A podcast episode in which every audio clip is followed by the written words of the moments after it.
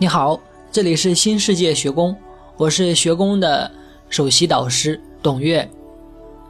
下面给大家分享一篇文章，这篇文章是“觉醒在哪里”。这篇文章主要探讨的主题是什么是觉醒，觉醒到底是怎样的。那接下来，让我们一起来欣赏这一篇文章。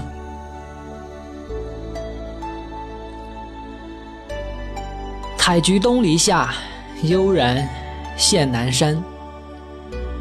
曾经在这条路上走过很多次，这一次采菊归来，却发现原来在南边还有一座山呢。于是视野一下子变得不同了。现在有很多同修都在谈论觉醒，我想这就是对觉醒的一个很形象的描述了。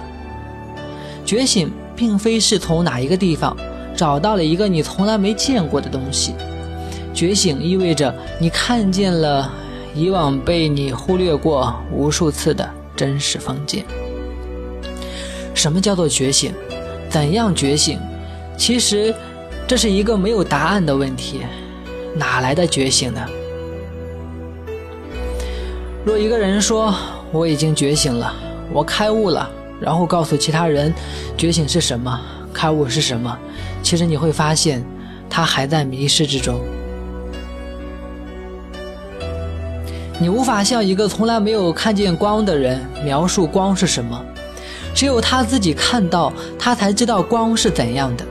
你无法向一个人请教觉醒是什么，只有你自己体悟到，你才知道觉醒是怎样的。事实上，没有你认为的觉醒，觉醒它是一个过程。是从幻象到真实的一个转变。以前你把幻象当作真实，现在你看到那是幻象，你其实是从一个视角切换到了另一个视角。所以认为有个觉醒的东西存在，这是你觉醒路上最大的障碍。因为当你在谈论我要觉醒的时候，你事实上是在追求一个你没有的东西，所以你认为这个东西是在你外面的。这样，你其实就永远无法看到它。觉醒者为了描述这个内在的真实转变，用开悟和觉醒来表示它。